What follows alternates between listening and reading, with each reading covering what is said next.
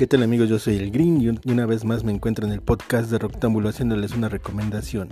Esta vez se trata de La noche que devoró al mundo, una película francesa dirigida por Dominique Rochier.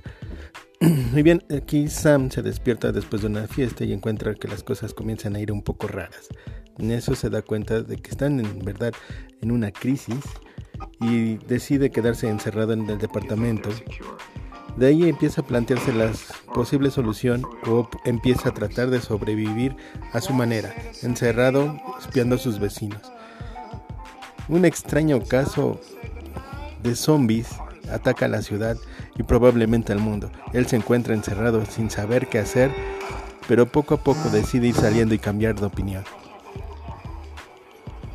Así es como él empieza a explorar el mundo desde su habitación, haciendo y deshaciendo cosas, experimentando y conviviendo consigo mismo, conociéndose un poco más y conociendo el comportamiento de los zombies a la vez.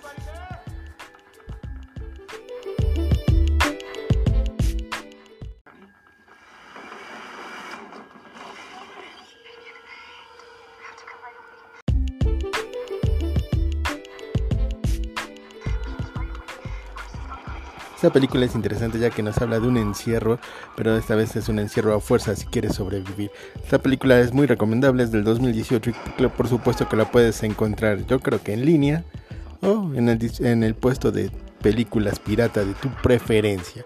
Muchas gracias y no dejes de seguir a Roctámbulo Facebook, Instagram, este podcast y por supuesto ahora blog.